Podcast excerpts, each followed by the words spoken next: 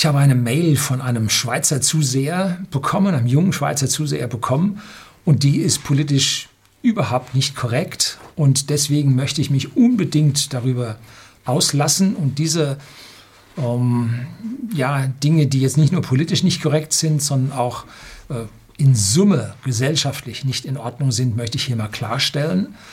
Und der Gedanke da drin um die Intelligenz des Menschen ist anziehend, aber am Ende ist den Schluss, den er dort schließen will, ziehen will, ist unzulässig und damit ist er voll auf dem Holzweg und darum möchte ich heute hier ein bisschen mit mir selbst diskutieren oder mit dem Herrn. Bleiben Sie dran.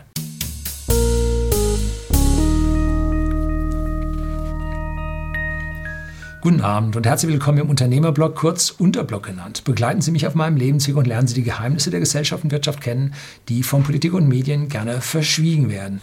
Heute habe ich hier also einen Wall of Text bekommen, etwas längeres Ding. Ich hätte mich sehr gefreut, hm, lieber Herr Schreiberling, äh, wenn Sie da ein paar Absätze reingemacht hätten, die Sache etwas strukturiert hätten, wäre einfacher.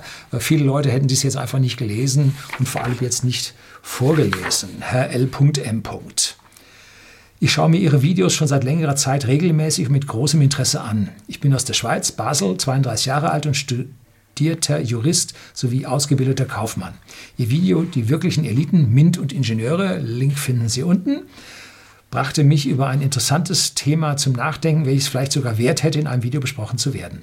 Ich habe schon seit längerer Zeit den Eindruck, dass sich an unseren Unis eine ganze Menge Personen tummeln, welche die intellektuellen Voraussetzungen für ein Abitur, bei uns Matura, nicht mitbringen, geschweige denn für ein Universitätsstudium. Bei uns in der Schweiz liegt das staatlich vorgegebene Ziel bei einer Maturantenquote von 20 Prozent pro Jahrgang. Das bedeutet, die 20 intelligentesten Prozente eines Jahrgangs sollen eine Matura machen und danach studieren. Die restlichen 80 sind mit einer Berufslehre und den entsprechenden Weiterbildungen besser bedient. Stopp! Intelligenz hat begrenzt damit etwas zu tun. Es ist nicht der einzige. Ich kenne höchst intelligente Menschen, die können Intelligenztests ausfüllen, die sind viel besser als ich. Die können sich die Schnürsenkel nicht binden. Die können im täglichen Leben äh, kein Eimer Wasser umtreten. Die haben keine Chance, jemals ein Geld einzeln zu verdienen. Nein, Intelligenz ist nicht Abi machen. Sollten Sie selber wissen. Das ist 10% Inspiration und 20% Transpiration. Also da müssen Sie Fleiß schaffen. Merkfähigkeit ist nur ein Teil der Intelligenz. Der logischen Intelligenz wird die Merkfähigkeit nicht so wirklich geprüft. Ne? So, also da den Schluss zu ziehen, Intelligenz gleich Fähigkeit Abi oder zu studieren, nein, ist nicht richtig. Also da gehe ich nicht mit Ihnen konform. Da die Intelligenz in der Bevölkerung normal verteilt ist, so ist die Definition, könnte man nun exakt festlegen, wie hoch der IQ eines Sekundarschülers nun sein muss, um überhaupt das Gymnasium besuchen zu dürfen. Der Mindestwert läge beim IQ von 112. Dies ist nun noch kein besonders hoher IQ, sondern oberer Durchschnitt. Ein Mensch mit einem IQ von 112 kann vielleicht Germanistik oder Soziologie studieren, doch ein Medizin- oder Mathematikstudium scheint wohl unmöglich zu sein. Nein, sehe ich ganz und gar nicht. Denn im Medizinstudium werden auch ganz andere Fähigkeiten, nämlich sehr viel körperliche Fähigkeiten. Oh, wenn Sie hier Menschen untersuchen, äh, Brustkorb oder Bauchraum abdrücken, äh, Operationen, Zahnarzt, sehr viele haptische Bewegung, Hand-Auge-Koordination. Hat nicht so viel mit Intelligenz zu tun. Hm? Das Physikum, mit dem tun sich viele Mediziner richtig schwer, ne? oder das Vorphysikum, wie das alles heißt. Ne? So, Mathematik stimme ich mit Ihnen häufig überein. Mathematik ist ein unglaubliches, also bis ich so den einen oder anderen Beweis überhaupt verstanden habe, in diese Höhen der Beweisführung gekommen bin, ist mir sehr schwer gefallen. Ne? Vollständige Induktion. Habe ich längere Zeit für gebraucht. Gebe ich durchaus zu. Ich dumm. Doch es ist ja auch nur ein Mindestwert. Wenn man nun aber feststellt, dass in größeren Städten der Schweiz, Basel, Zürich, Lausanne und andere, die jährliche Maturantenquote bei bis zu 45 Prozent eines Jahrgangs liegt, wird man doch stutzig. Man bräuchte also noch einen IQ von ungefähr 100 bis 105, um das Reifezeugnis zu erhalten oder nachzustudieren. In Deutschland sind die Zahlen durchwegs höher als in der Schweiz. Das heißt, man braucht für ein Abi nicht viel mehr als einen IQ von 100, was absoluter Durchschnitt ist. In anderen Ländern sind die Zahlen teilweise noch viel höher. Dort studiert bald jeder, der aufrecht gehen kann. Nun könnte man sich fragen, wo denn das Problem liegt. Das ist, dass da es, wie vorhin bereits angedeutet, unmöglich ist, dass 45 Prozent der Schülerinnen und Studenten eines Jahres eine IQ von mindestens 112 haben, ist es so, dass ca. 25 Prozent aller Maturanten die intellektuellen Mindestvoraussetzungen für ein Unistudium nicht mitbringen. Ein großer Teil dieser Leute wird das Studium abbrechen. Dies kostet den Staat eine Menge Geld. Zudem fehlen diese Leute in Berufen, für welche sie viel besser geeignet wären als für ein Studium. Viele dieser Maturanten und Abiturienten werden sich aber irgendwie durch das Studium mogeln können, genauso wie sich das, wie sich, sich bereits durch das, wie sie sich bereits durch das Gymnasium gemuggelt haben. Also hier ein paar Rechtschreibfehler drin. Bologna sei Dank. Ja, das ist der äh, Prozess dort.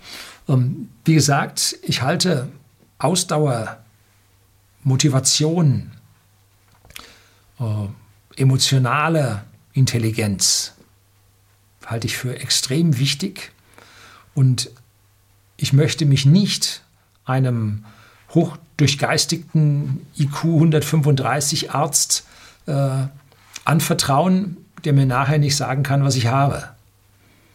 Also es ist wahnsinnig schwierig, was Sie hier postulieren, dass der IQ mit den Fähigkeiten für einen Beruf besonders äh, verbunden ist. Natürlich wird sich ein jemand mit einem IQ von 100 in der höheren Mathematik im Maschinenbaustudium schwer tun. Aber, weil es geht hier um die MINT-Fächer, Mathematik, Ingenieurwissenschaft, äh, Informatik, Naturwissenschaft und Technik. T steht für Ingenieurwissenschaft und Technik. Ähm, der wird sich natürlich mit höherer Mathematik schwer tun. Höhere Mathematik war ein Hammerfach bei uns. Und das ging dann rauf bis ja, äh, äh, Kontinuumsmechanik und äh, die ganzen Schwingungslehren und so. Also da wurde es dann mit der Mathematik schon richtig heftig. Und da tat man sich dann sehr schwer. Aber die ganzen Ingenieure, die Konstruktionen gemacht haben, die haben diese ganzen komplexen Fourierreihen und äh, Integralgleichung, Differentialgleichung, haben die alle nicht gebraucht. Ne? Sondern die mussten kreativ in ihr Ingenieurwesen sein. Und derjenige, der da einen schlauen, äh, iterierenden Algorithmus in der Informatik erfindet, der braucht hier keinen Satzbeweis machen, wie die Mathematiker das müssen, sondern er muss nur im Prinzip äh, ein Gefühl dafür bekommen, in welcher Art und Weise die Lösung sich am besten im Code manifestieren lässt. Ne?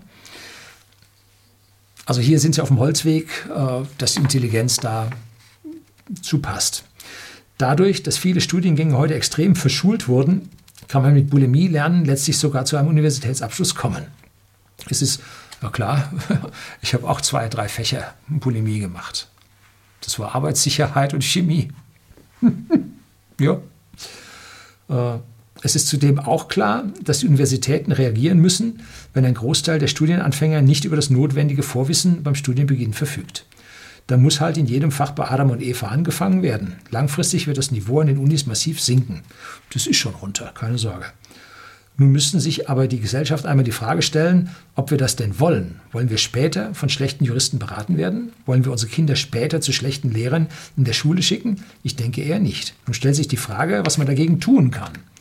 Es gibt wenig Eltern, die von sich aus sagen, dass ihr Kind nicht die nötige Intelligenz für ein Studium bzw. Gymnasium mitbringt und deshalb eine Berufslehre absolvieren soll. Wie gesagt, nichts mit Intelligenz welche übrigens sehr interessante Perspektiven bietet und einem Studium in Bezug auf den Karriereweg in nichts nachsteht, jedenfalls bei uns in der Schweiz. Mich würde einmal Ihre Meinung zu diesem Thema interessieren. Ich habe das Ganze nun in aller Kürze angeschnitten und bin gespannt, was Sie dazu sagen. Ähm also ich habe jetzt erstmal zu der Intelligenz einiges gesagt, dass ich das nun ganz und gar nicht so sehe wie Sie. Beachten Sie auch, und da gehen wir jetzt wieder konform, dass man für diese gesamten Low-Performer, die mögen hochintelligent sein. Es gibt so einen schönen Satz, äh, hochintelligente Menschen sind faul oder faule Menschen sind hochintelligent. Warum? Ja, weil sie sich lieber Gedanken machen, als was zu tun. Und wenn sie Gedanken gemacht haben, können sie dann ihre Faulheit ausleben, weil sie eine Lösung gefunden haben. Ne?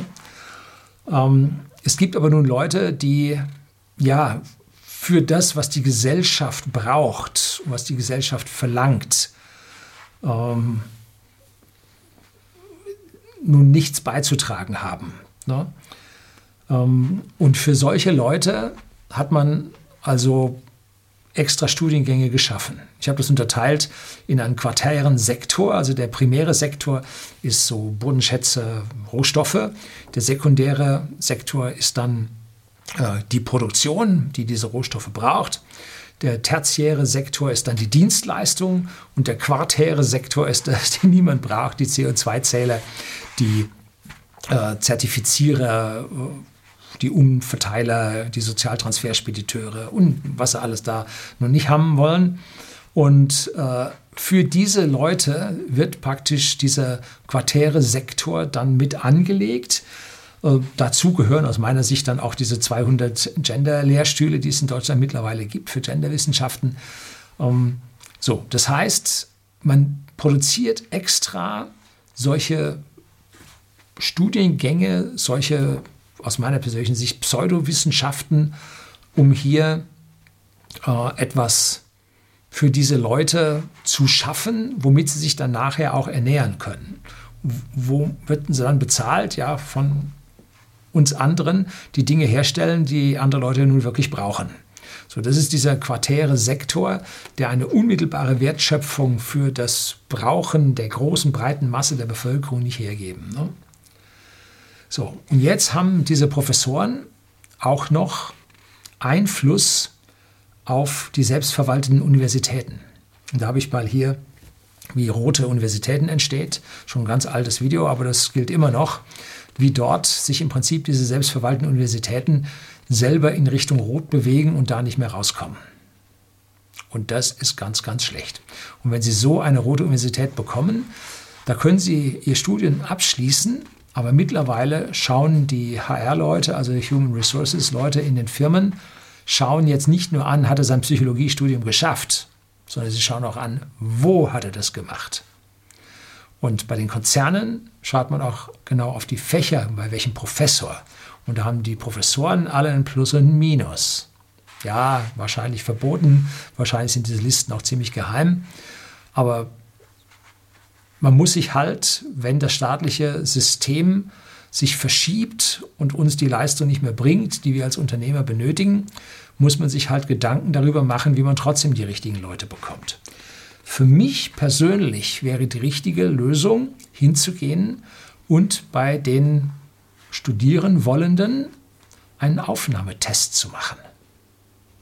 Ja?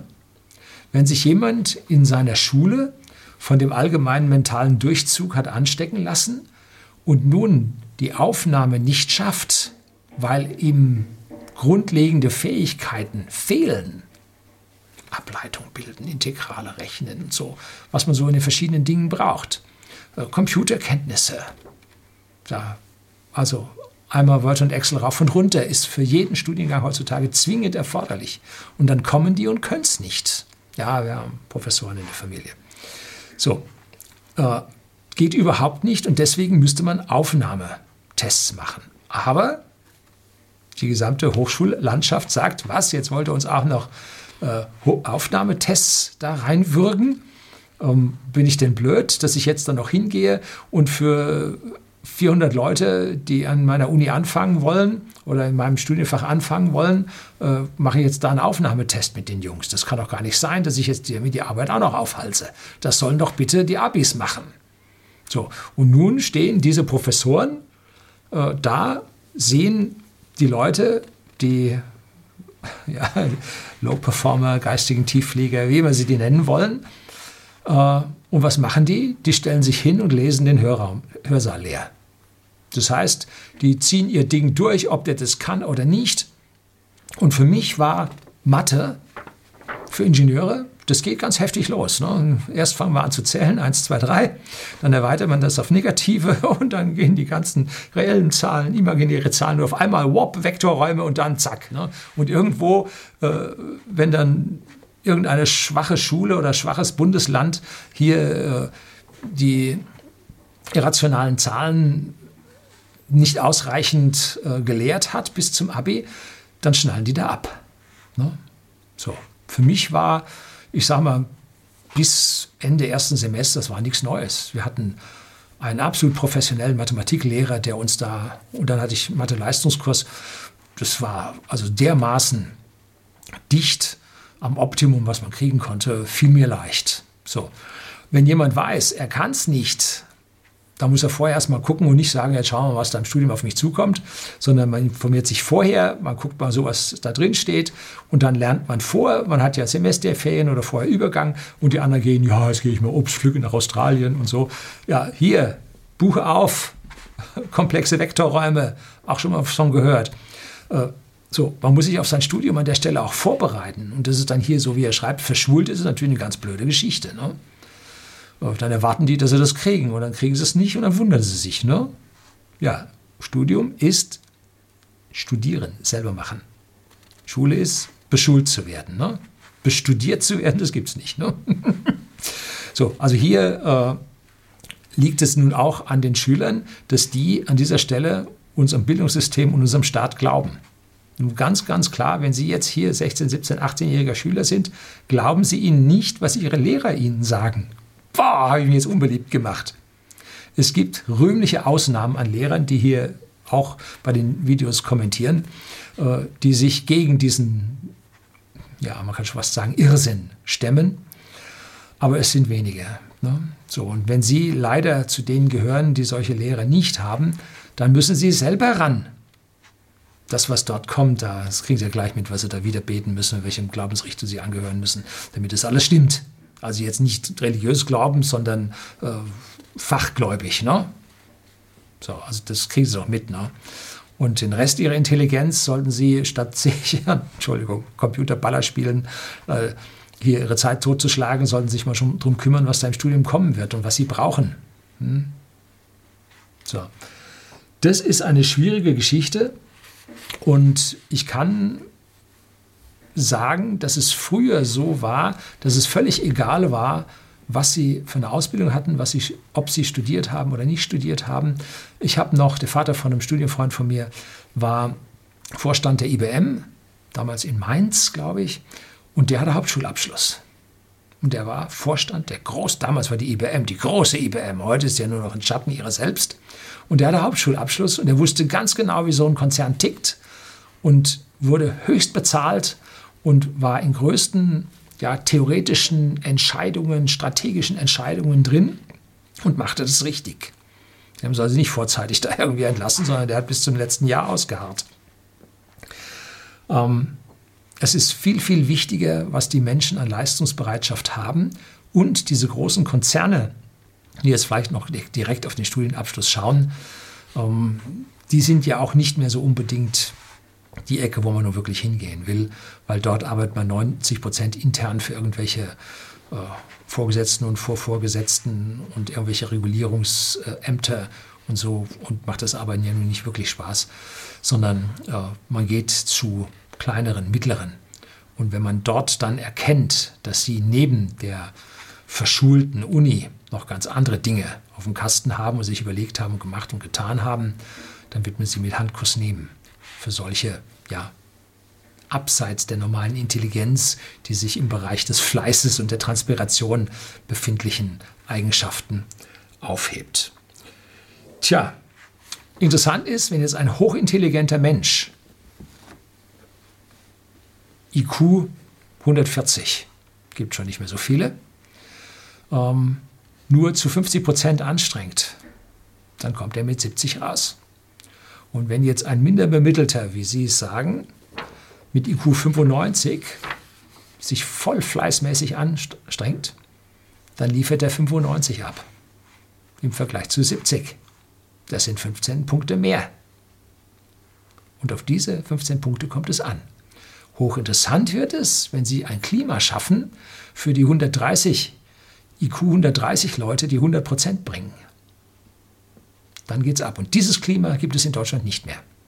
Deshalb wandern diese Leute komplett aus. Und das ist so schade. Das soll es gewesen sein. Herzlichen Dank fürs Zuschauen.